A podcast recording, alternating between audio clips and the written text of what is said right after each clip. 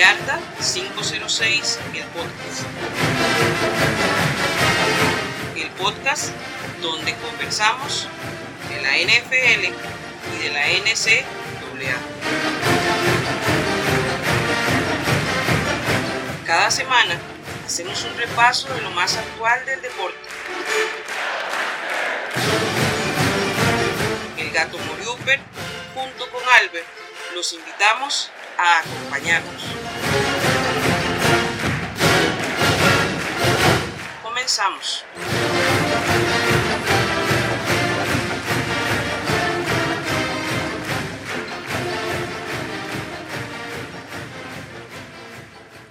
Bienvenidos mis amigos yarderos a una edición más de su yarda, de su yarda, de su podcast favorito, Yarda 506 el podcast, el único podcast que no solamente habla del fútbol profesional, de la NFL, sino que también habla de la NCAA, del fútbol colegial. Hoy, miércoles, pues si usted se encuentra con este podcast, va a escuchar solo de NCAA. Y estamos muy contentos de estar aquí. Además recordarle que este podcast no solamente va por Spotify y Apple Podcast, sino que también va por el canal de YouTube de mi amigo Albert Murillo Águala, eh, College Football 101. Entonces, este, obviamente, paso a presentar a mi amigo. Don Albert, ¿cómo estás? ¿Cómo va todo por Campo 5? Hola gato y a todos nuestros escuchas y para los que nos están viendo por YouTube, bienvenidos a otro programa más de Yarda 506, el podcast versión College Football. Gato, vamos a hablar de una semana muy muy movida. Verdaderamente costó escoger los partidos para hablar el día de hoy y costó escoger los partidos que se vienen para la próxima semana porque verdaderamente ya en, en College Football inició ya los que son los partidos conferenciales, ya no se van a ver tantos partidos interconferencia. Y para muchos programas esos son los equipos, los partidos que de verdad cuentan en la temporada. Es correcto, se vienen rivalidades añejas, otras un poco más nuevas, pero ya vamos a empezar a ver de qué están hechos los equipos. Por ejemplo, Albert, en la Big Ten tenemos la división este, que está prácticamente 3-0. Todos los equipos. La división oeste está un poco más dudosa. Hay equipos con 2-1, otros con 1-2. Pero la división este, de hecho, donde están tus Nitan y Lions, eh, es una división que por lo menos en el, en el Big Ten se ve bastante fuerte. Pero ya llegamos al punto de inflexión, cuando hay enfrentamientos entre ellos. Entonces, a ver de qué están hechos. Y bueno, ¿te parece si vamos a los marcadores de la semana 3? Vamos con los marcadores, gato. Bueno, vamos con el primer partido, con el campeón nacional, que sigue siendo una máquina bien aceitada. Esa ofensiva del yunque y el martillo está simplemente intratable. Y esta semana fueron a visitar a South Carolina y luego derrotan 48 a 7. Albert, ¿qué nos puedes decir de ese encuentro? Sí, gato, verdaderamente Georgia una vez más hace un despliegue, lo vuelvo a decir, un despliegue ofensivo muy profesional, verdaderamente un paquete pro style total, eh, pases rápidos, eh, juego corto, eh, estar rotando lo que es el pase, la carrera, jugadas de fintas, play actions, jugadas de truco. Verdaderamente, Georgia está presentando una ofensiva que nadie se esperaba. Yo verdaderamente el año pasado recordarás, era una ofensiva más de, de, run balance o run heavy en ciertas ocasiones donde, donde se utilizaba mucho paquete de carrera utilizando a sus tres corredores en el momento. Stepson Bennett simplemente era un administrador. Para esta campaña, la madurez que está presentando Stepson Bennett, tal vez no podría decirle sí, material NFL, porque todavía le falta, pero con la madurez que él ya tiene en su quinto año en el ambiente de college football, donde en un libro de jugadas que maneja la perfección y una ofensiva muy bien aceitada está demostrando verdaderamente que el equipo tiene todo para volver a ser campeón nacional, ¿verdad? Y con solo una muestra de un botón, Stepson Bennett tuvo dos touchdowns por aire y uno por tierra, tres acarreos de 36 yardas y 16 de 23 pases completos con 284 yardas. Verdaderamente unos números muy, muy discretos, pero es por la misma situación. Eh, él reparte mucho el balón, juegan mucho por tierra, se rotan mucho los, los corredores y el juego rápido, corto. Y lo importante es que se refleja, ¿verdad? Prácticamente aplastan a un South Carolina que solo hizo un touchdown en el último cuarto y sepultando toda la carrera de un tal Spencer Rattler. Sí, correcto. Este, yo, yo, a ver, yo no estoy todavía comprando la idea de que Spencer, Spencer Rattler está acabado. Lo que pasa es que Georgia era mucho paquete. Y la diferencia entre línea ofensiva de South Carolina contra la línea defensiva de Georgia es demasiado. Entonces, la verdad es que todo el partido estuvo corriendo por su vida. Entonces es complicado así. Vamos a ver con equipos que estén más comparados con ellos, a ver qué pasa. Recordemos que apenas vamos por la tercera semana. O sea, por eso lo que decíamos al principio. Cierto, hay equipos que están 3 ceros, pero Vamos a ver qué tan sólido es ese 3-0. ¿Ok? Este, lo que otrora era una super rivalidad, hoy simplemente es parte del pasado. Hoy Nebraska solo es, es, un, es un programa que nada más vive de sus glorias pasadas. Y bueno, recordemos que despidieron a Scott Frost. Al menos con Scott Frost competían y a pesar de que perdían, perdían por muy poco. Pero en esta ocasión, los Sooners destruyeron a los Cornhuskers este, 49-14. Albert, dinos. Sí, gato, verdaderamente una rivalidad de las más viejas de la nación, desde una época cuando existía una conferencia conocida como la Big Eight, que creo que desde los 40, si no antes, funcionaba eh, Oklahoma y Nebraska se agarraban hasta, se daban hasta con la cubeta. El día de hoy, lamentablemente, con la salida de Scott Frost, fue el, declive de un programa, de uno de los programas top de la nación, de los programas cuando vos hablas, mencionás college football, siempre mencionas, oh, Alabama, Clemson, eh, Oklahoma, Texas, Virginia Tech, y dentro de ese listado siempre mencionas a Nebraska. Nebraska verdaderamente la primera ofensiva que llevaron, que llevó Casey Thompson, que le dio la anotación de siete puntos, fue una muy buena ofensiva, pero después hasta ahí. Ya Dylan Gabriel y sus compañeros empezaron a, a jugar fuerte a tal punto de que en un primer cuarto terminan 14-7, pero después de ahí en el segundo 21, en el tercero 14 ya para el cuarto cuarto prácticamente Oklahoma con, con, el segundo equipo, con el equipo de los, de los sophomores y, y freshmen, mientras que Nebraska también. Y, y es vacilón, esto es algo que quiero comentar. Eh, en ese tipo de partidos, cuando ya los marcadores son muy abultados y sacas a los titulares, es como estar viendo un partido nuevo.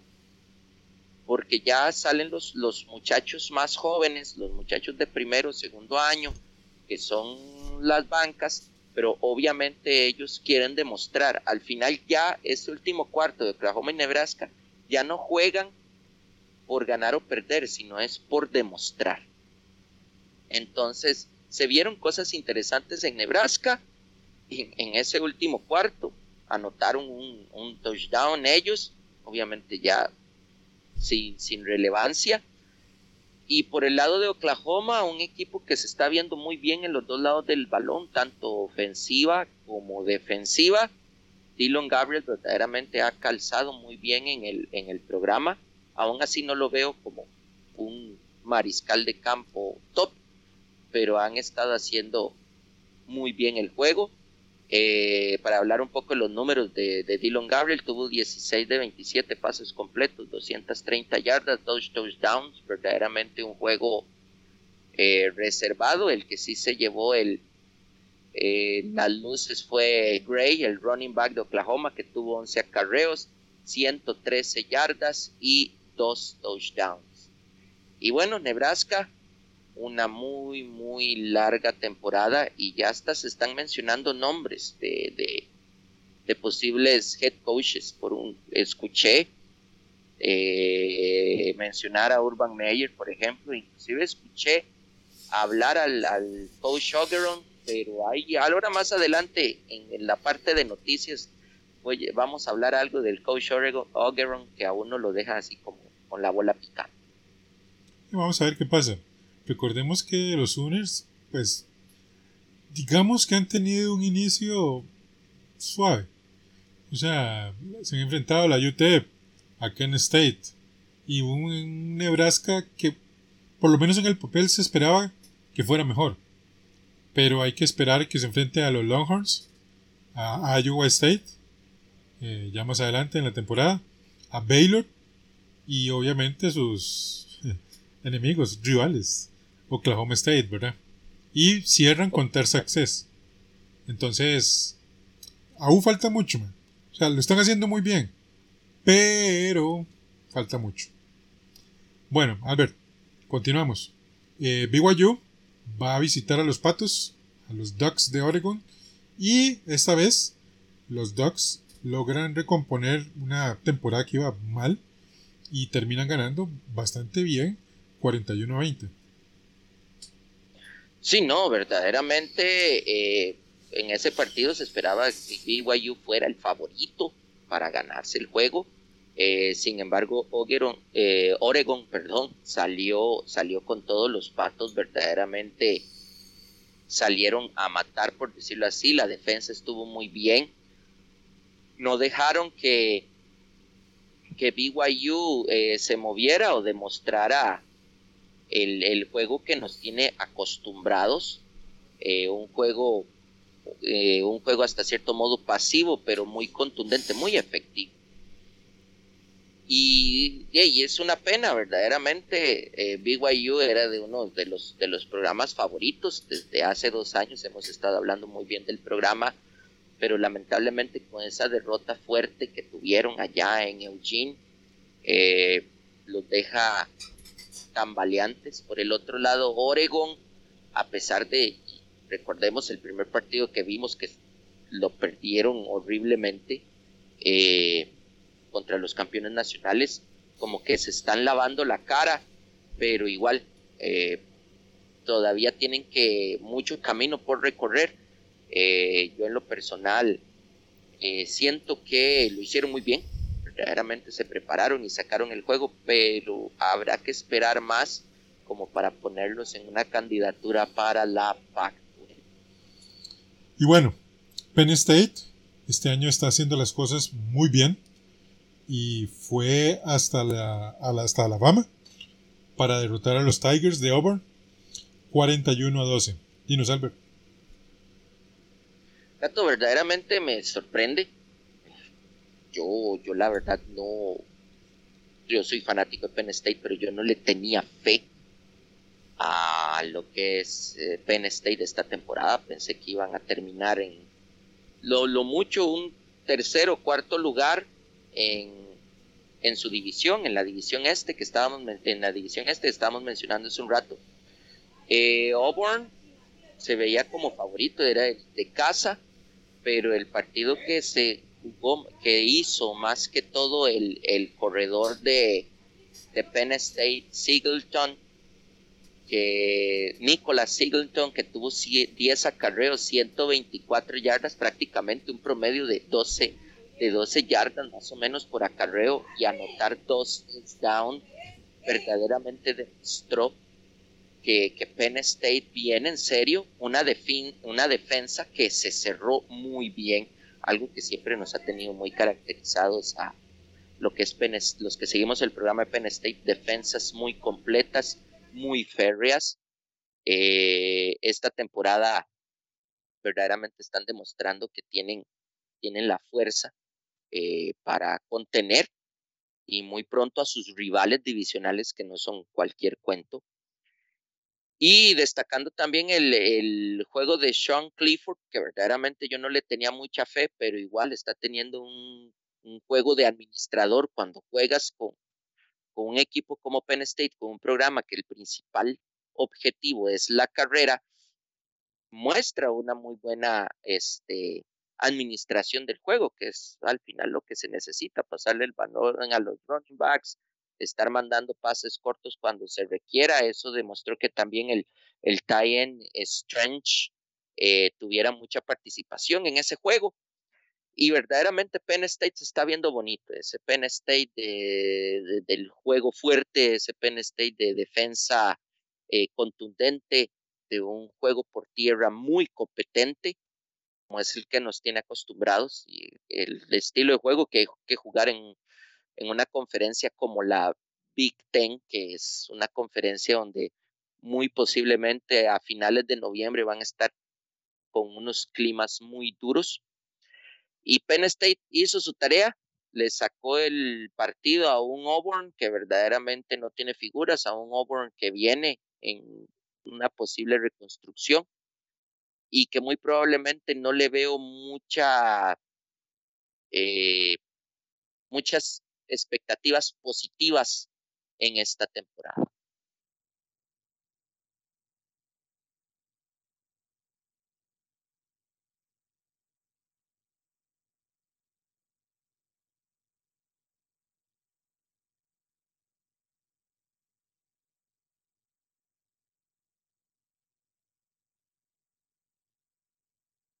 se ha visto muy bien.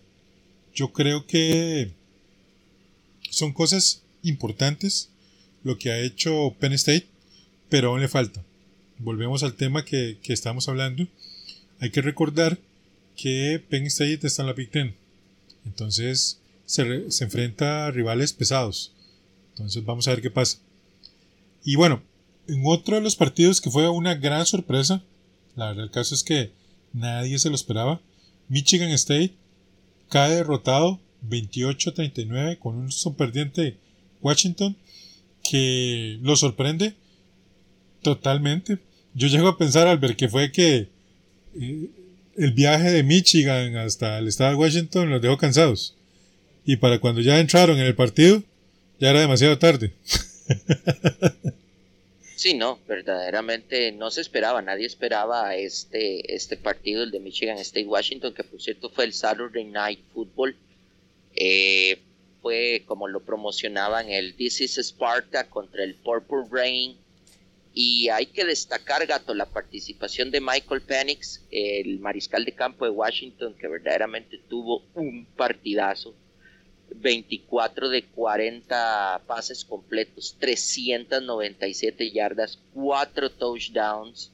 Verdaderamente el muchacho se lució, tuvo el partido de su vida y para mí en lo personal eh, fue el mariscal de campo de la semana.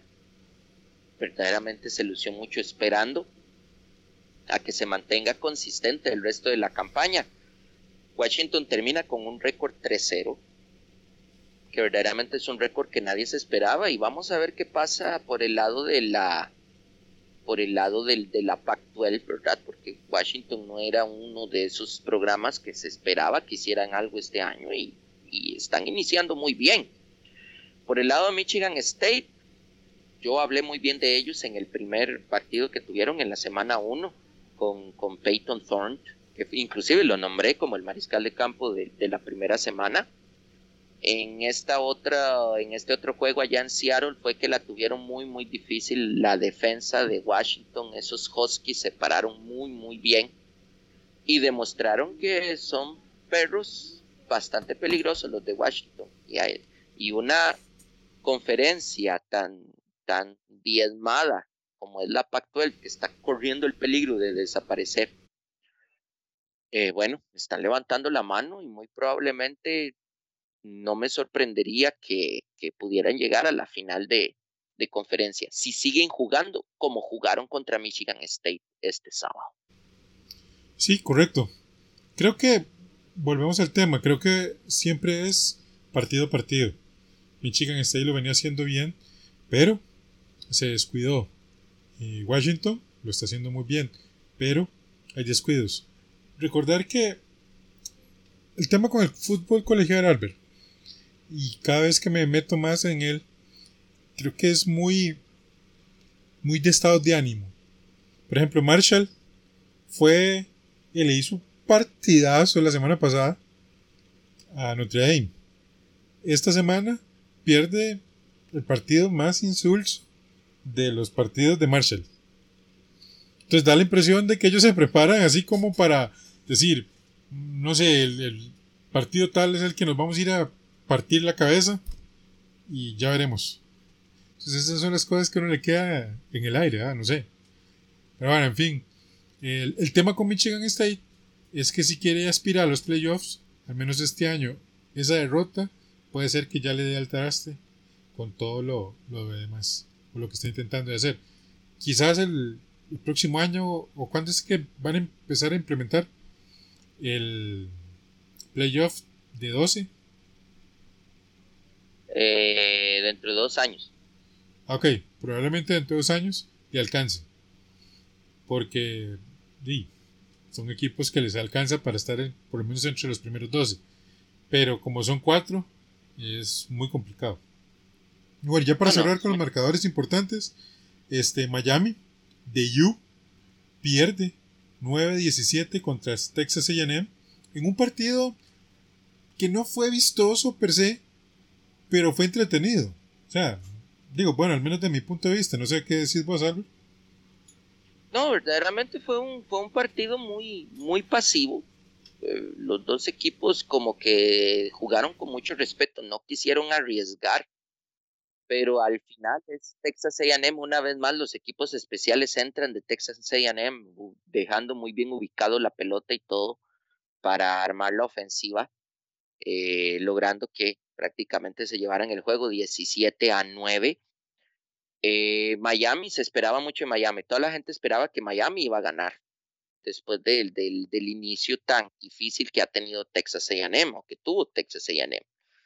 Eh, lo que es el, el, el coreback eh, Tyler Van Dyke de, de, Miami se perfilaba como un, uno de esos este, mariscales de campo que verdaderamente la pegaran este año. Sin embargo, en este juego tuvo un partido malo, verdaderamente no se vio. Y Texas AM tuvo más juego de conjunto, que al final hizo que pudieran sacar el juego. Verdaderamente un juego pasivo, sin mucho riesgo, fue mucho juego, mis tres downs, devuelvo, juego, tres downs, devuelvo, tanto así que en el, en el segundo cuarto no hubieron, no hubieron números, no hubieron anotaciones. Eh, y eso verdaderamente deja mucho que decir de los dos equipos. Al final, Texas AM se lleva el triunfo, un triunfo que vale, por lo menos para sus aspiraciones en jugar en algún tazón importante en diciembre. Pues sí, pues sí, definitivamente. Y bueno, Albert, vamos con las noticias. Al parecer hay más despidos, ¿ah? Y ni siquiera los dejan salir del, del estadio, ¿ah?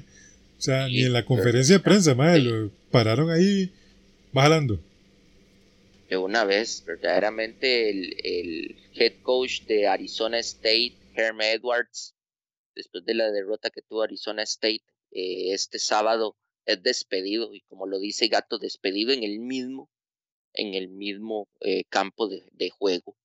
Verdaderamente él termina el juego, él va caminando, está en Twitter el video, va caminando, se encuentra con los con dos miembros del comité atlético y prácticamente ahí fue un gusto, muchas gracias, muchos éxitos, adiós. Y, y hay que recordar que, y Gato no me deja mentir, que Herm Edwards en sus años más durados fue head coach de varios equipos de la NFL. Él verdaderamente viene de varios equipos de la NFL. Recuerdo haberlo visto en los Jets. Recuerdo haberlo visto con los Chiefs, si no me equivoco Eh, no sé, gato, si lo recordarás en algún otro equipo de la NFL, pero yo creo que él estuvo como en tres equipos siendo, siendo el, el, el, head coach. Sí, fue un coach interesante. Lo que pasa es que el college football es diferente, Albert. O sea, lo hemos mencionado varias veces aquí en el podcast.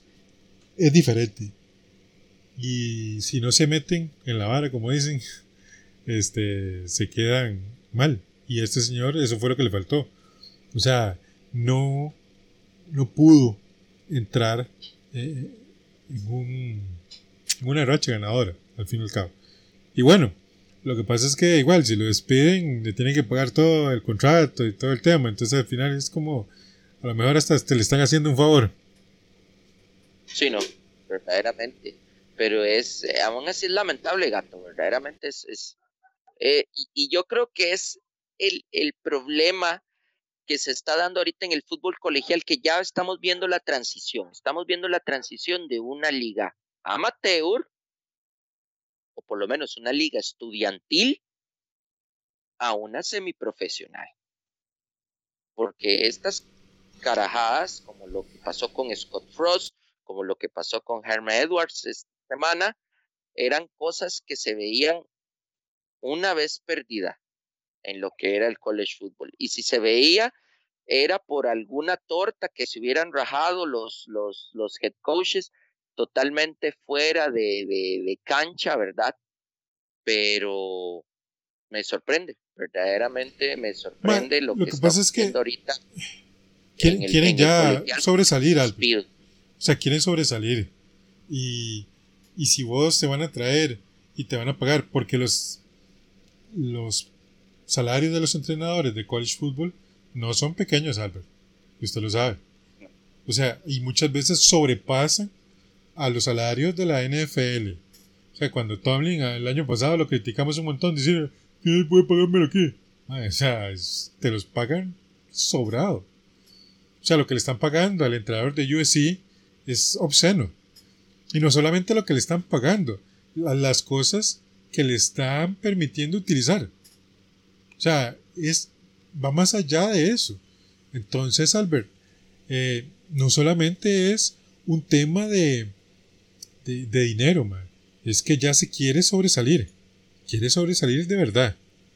Entonces, por ahí va ese asunto. Albert, y entre otras noticias interesantes, este, ¿vos te acuerdas que te pasé lo de el coordinador ofensivo de Notre Dame, que le termina pegando una gritada al, muchacho este, el quarterback. O sea, que sí, sí, sí. le dice, bueno, varias palabras bastante fuertes, ¿verdad? Si quieren, búsquenla ahí, está en Twitter. Este, lo regaña fuerte desde el teléfono. Él es, él es uno de los coordinadores que está en la parte de arriba, en la cabina. Y durante el partido, o sea, el tipo como decimos los ticos vulgarmente, se le cagó. O sea, tenés que hacer tu trabajo. El equipo está contando con vos y necesitas salir tu trabajo. Oh, y lo estoy diciendo aquí, super lovely. Lindo. Oh, sí. Sí, no, ¿verdad? una cosa maravillosa. y es que, bueno, es que recordemos... Ah. Sí, sirvió de arenga. Porque al final logró salir el partido. Porque estaba jugando desastroso. Sí, no. Verdaderamente Notre Dame. Hemos hablado prácticamente del college football. Cuando deletreas la palabra college football aparece la, el nombre Notre Dame en él. Verdaderamente Notre Dame es el college football. Y Albert, ya para cerrar las... Ajá. Para cerrar las noticias. Mae, este, estimados oyentes, queremos recomendarles un, un documental eh, que hizo Eli Manning para ESPN. El tipo se disfraza. ESPN. Este. Está en YouTube. El tipo se disfraza. y va a Penn State eh, en los primeros eh, días de los entrenamientos y se presenta como un sophomore. Claro, está viejísimo. Entonces el mae le ponen una, una máscara que supuestamente lo a ver más joven, pero no es así. De hecho, el único que sabe es el entrenador en jefe, porque todos los demás nadie sabe. Y claro, él empieza a hacer, y cuando empieza a lanzar el balón, el coordinador ofensivo y el entrenador de quarterback, mae, regadísimos. Los más le van y le dicen al entrenador en jefe, mae, necesitamos ese mae. Verdaderamente sí. Eh, el, el, primer, el primer drill que hace Eli Manning en ese video hace 5 segundos 39. Eh, para la edad de Eli Manning, o sea, todos sabemos que la, la supermovilidad de Eli Manning. Pero papá, cuando empezó a lanzar el balón y hacer los drills de pases, eh, cualquier pase que le daban lo lanzaba y ya, ya el, más que todo, el, el coach de corebacks dice, mal la hice. Ya la hice el más llegó y dijo, mae, este es, este es. Ya aquí, vamos, nos montamos sobre este. Y este, muy, muy este. gracioso. La verdad. Chat Powers. buenísimo. Tienen que ir a verlo. Tienen que ir a verlo. Think fast, run fast. Think fast, run fast. Qué bueno, qué bueno, man. En serio, gente, de verdad no, no, les va a, a, quedar debiendo. Demasiado bueno. Bueno, Albert, vámonos con el AP Pool. Bueno, gato, en el, con el AP Pool de esta semana, eh, los, el top 7, empezamos de abajo hacia arriba. En el número 7 aparece USC, que se ve muy contundente todavía, su ofensiva. Luego en el número 6, después de ese triunfo con Nebraska, vemos a Oklahoma también peleando y acercándose a los puestos altos. Todavía sigue el, el puesto fantasma Clemson, ahorita más adelante vamos a hablar de ellos, pero es verdaderamente el que, como mencionó Gato la semana pasada, ¿verdad? La, la foto de la vaca en el techo. ¿Cómo llegó ahí? Nadie, nadie sabe, pero ahí está. Luego en el número 4 tenemos a Michigan Gato, que Michigan está teniendo igual, eh, están jugando con una ofensiva también muy versátil, muy, muy pro style y, y están ahí dando duro, ¿verdad? Luego en el número 3 tenemos a Ohio State, que la verdad podría estar en el número 2, pero por el inicio que tuvieron con Notre Dame le han, lo han penalizado un poco. En el número 2, porque de ahí siempre hay que ponerlo, Alabama. Igual no, me he sentado verdaderamente a verme un partido completo de Alabama como para verdaderamente lanzar una, una crítica. Es que son tantos juegos y uno tiene que escoger casi que lo mejorcito en cada hora y muchas veces Alabama bueno, por lo menos en este inicio de campaña, Alabama no ha tenido así como programa. a mí me da pereza ver a Alabama. Honestamente. Sí. Eh, Dima, y en el... O sea, perdón que le meta el caballo en toque. Mira, voy a ver si logro. Dicho sea de paso, una cuña. Estoy escribiendo para este, Enzoners. Entonces, si me si les gusta leer este, sobre fútbol americano, voy a estar escribiendo ahí ciertas cosas voy a averiguarme el peso y la estatura de las líneas ofensivas y defensivas de Alabama contra los demás equipos. Solo eso, eh. ya eso es demasiado. Demasiado. Sí, verdaderamente. Eh, Alabama eh, habrá que esperar, ¿verdad? Cómo le va con, en, la, en lo que es el, en la SEC. Por el momento está en el número 2. Eh, y en el número 1, gato, el, el equipo que de verdad da miedo, Georgia. El año pasado Georgia solo tenía pura defensiva, puro juego por tierra. Este año diversificó su ofensiva en proporciones exquisitas. Verdaderamente ver a Georgia jugar es súper, súper lindo. Yo a veces me pregunto, ¿qué hubiera pasado con Georgia si le hubieran armado un equipo así a, Jake Fromm? Creo que verdaderamente viéramos todos esos campeonatos que hizo Alabama eh, hace unos años atrás contra Clemson, creo que hubiera sido Georgia el que hubiera sido protagonista.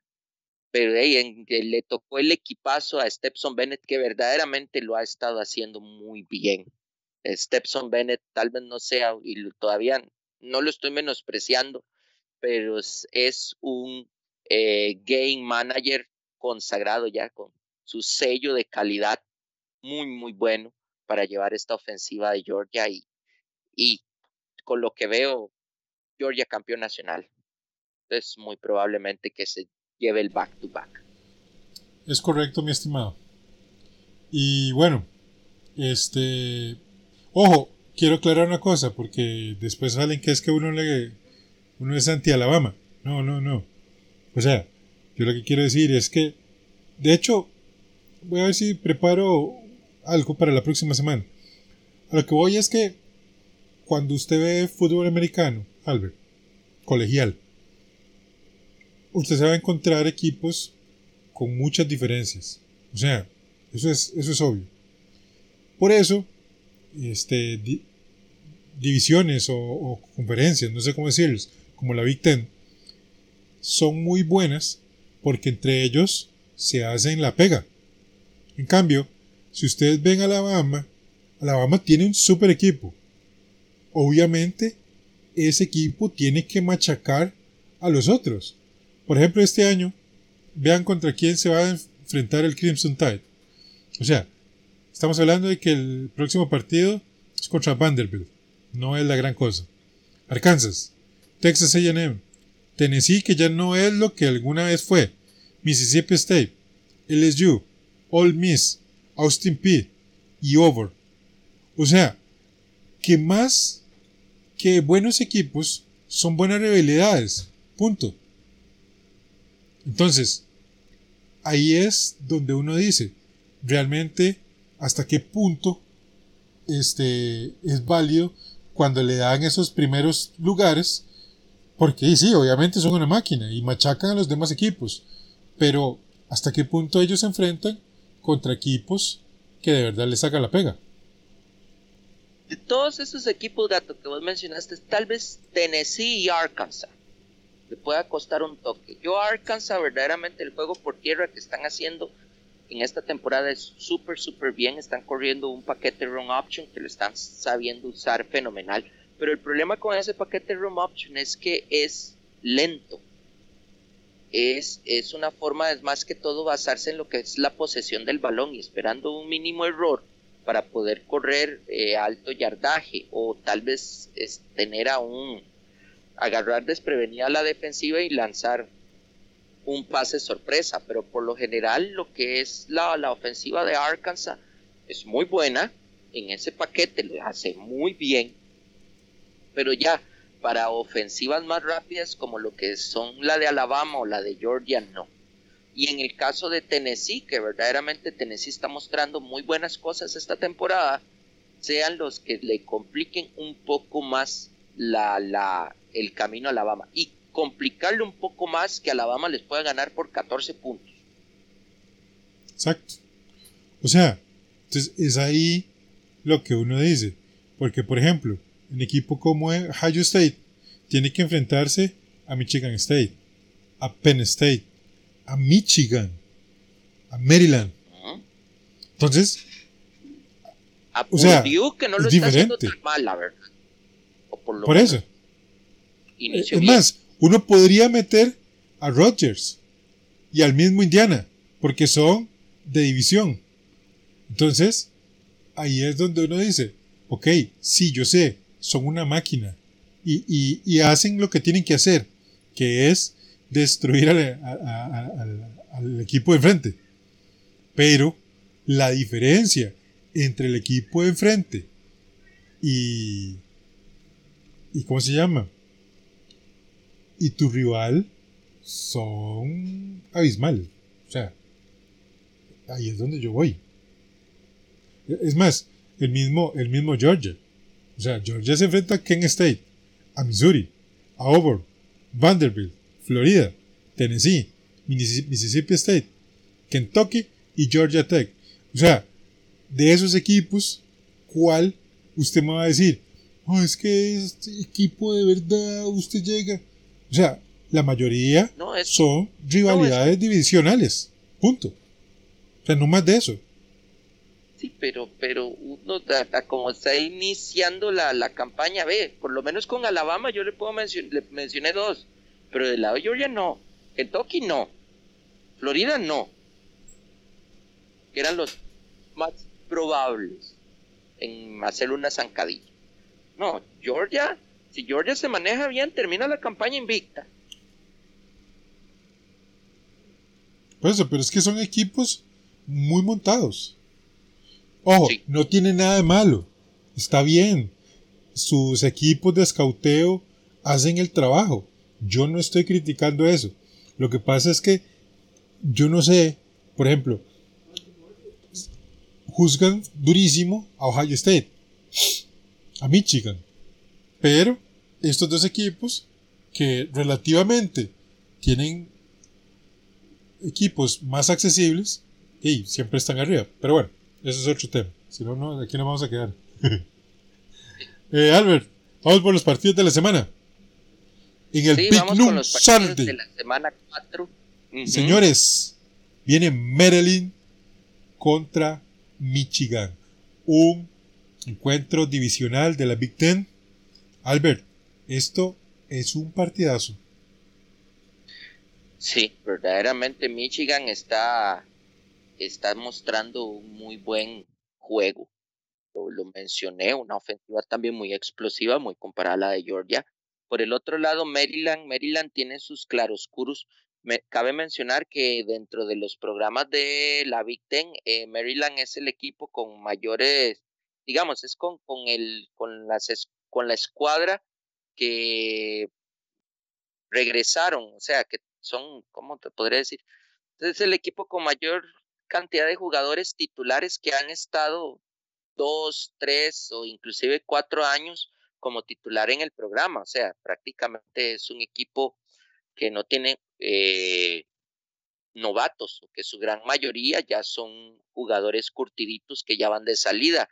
Pero con la ofensiva que está mostrando Michigan, gato, verdaderamente yo siento que Michigan va a ganarle a Maryland tal vez por un margen de 21. Eh, el tope es 21 puntos.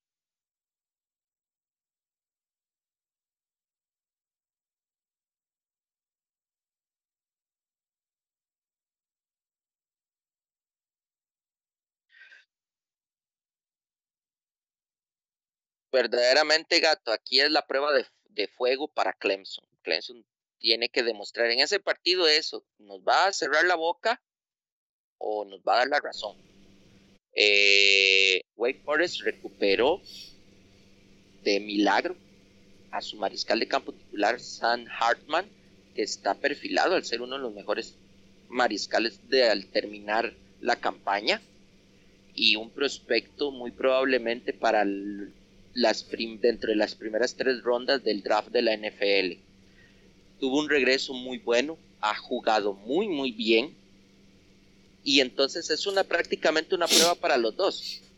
Por el lado de Wake Forest, demostrar que ellos vienen en serio y que van proyectados a ganarse la ACC. Y por el otro lado, Clemson, demostrar el por qué están en el número 5 de la nación. Yo, en lo personal, a lo que he visto, gana Wake Forest. Muy probablemente con una ventaja de 14 puntos o menos. Ok. sí. Otro partido interesante, Albert es el que se va a desarrollar en Knoxville, Tennessee, en el Neyland Stadium. Tennessee recibe a los Gators. Los Volunteers reciben a los Gators. Eh, un partido interesante, ¿cierto? Sí, en un partido muy, muy bonito. Eh, verdaderamente Tennessee está volviendo por la senda del, del, triunfo, mientras tanto Florida está en claroscuros. Eh, yo en lo personal siento que Tennessee está mucho más contundente y se va a llevar ese, ese juego contra Florida, porque lamentablemente Florida depende de, de lo que haga Richardson ese día. Si Richardson viene fino, muy probablemente va a dar pelea y va a llevarse el juego. Pero si no, Tennessee le va a ganar sobrado. Muy probablemente, este sí estaría más comparable, gato. Tal vez eh, una ventaja de 3 puntos para el ganador. Entre 3 a 6 puntos. Y bueno, Albert, en Arlington, Texas, en la casa de los Cowboys, el ATT Stadium, este, los Aggies de los Texas AM reciben a los Razorback de Arkansas. Un saludo para Oscar hasta Paraguay. Un abrazo, Oscar.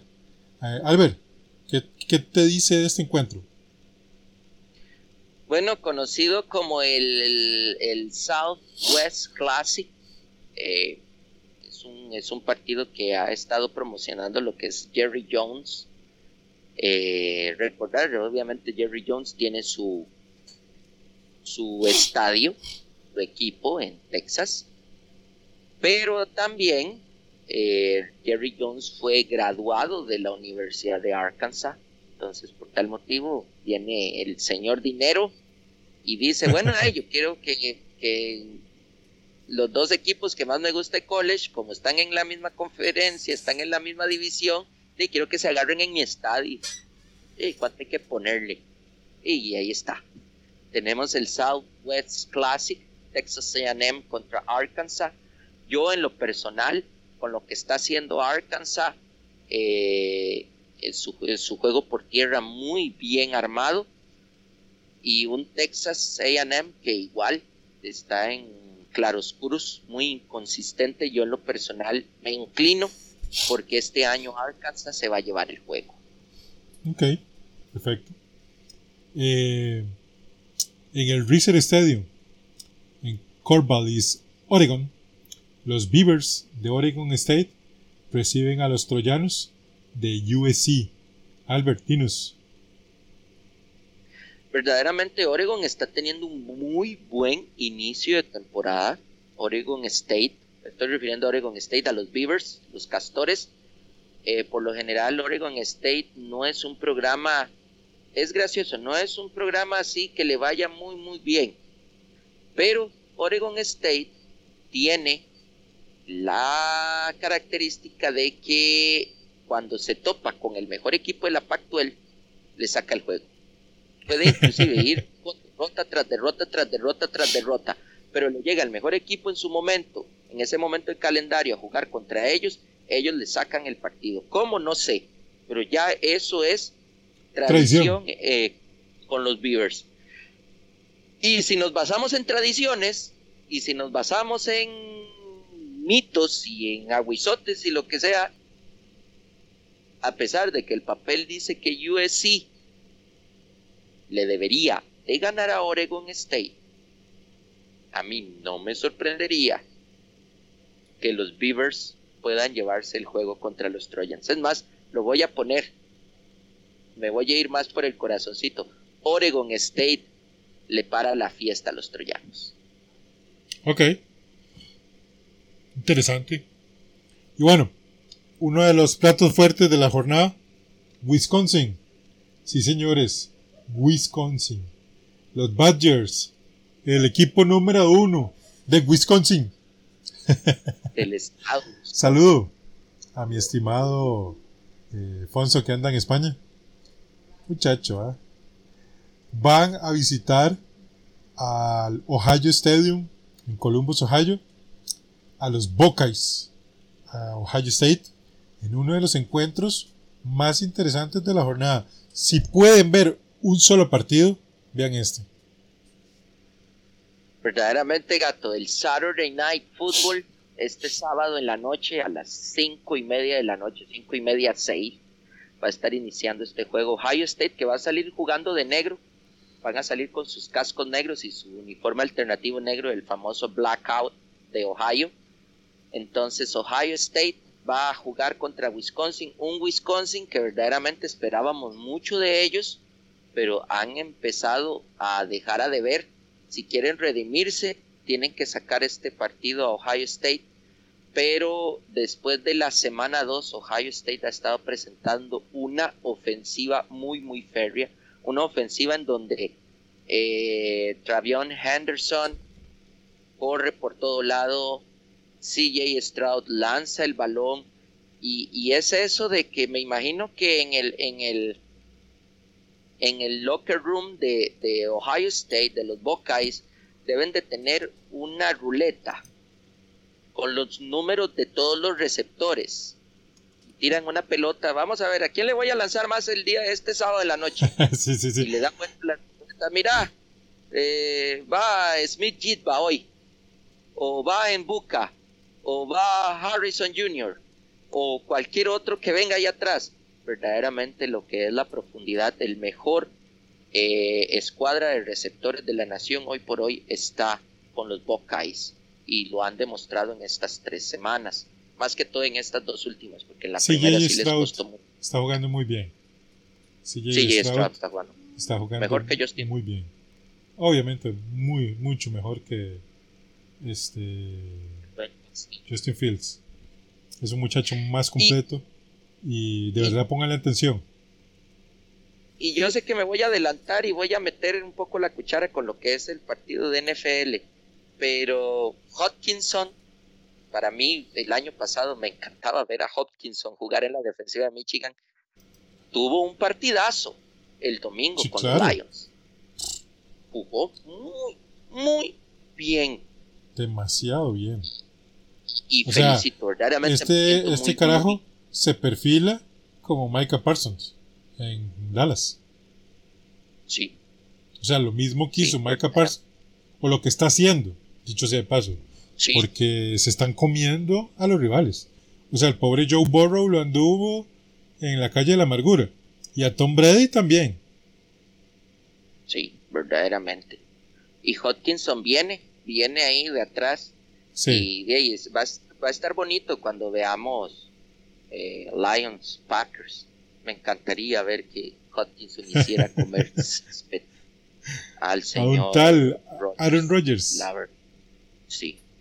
Sí. verdaderamente. Bueno, bueno mañana hablaremos de eso. Y bueno, Albert, cerramos. ¿Te parece? Cerramos. Fue un gusto verdaderamente de compartir con ustedes en este programa eh, y veremos qué es lo que nos depara la próxima semana. Verdaderamente Wisconsin, Ohio State eh, en la noche y Maryland, Michigan iniciando la jornada son los partidazos de la semana. Vean uno de esos, no se van a arrepentir. Totalmente de acuerdo. Gente, muchas gracias por acompañarnos. Recuerden nuestras redes sociales, Yarda506 en Facebook, en Instagram y Yarda506 TV en Twitter. Por lo demás, amigos, muchas gracias. Nos escuchamos la próxima semana con el College Football y mañana con la NFL. ¡Chau! Bye.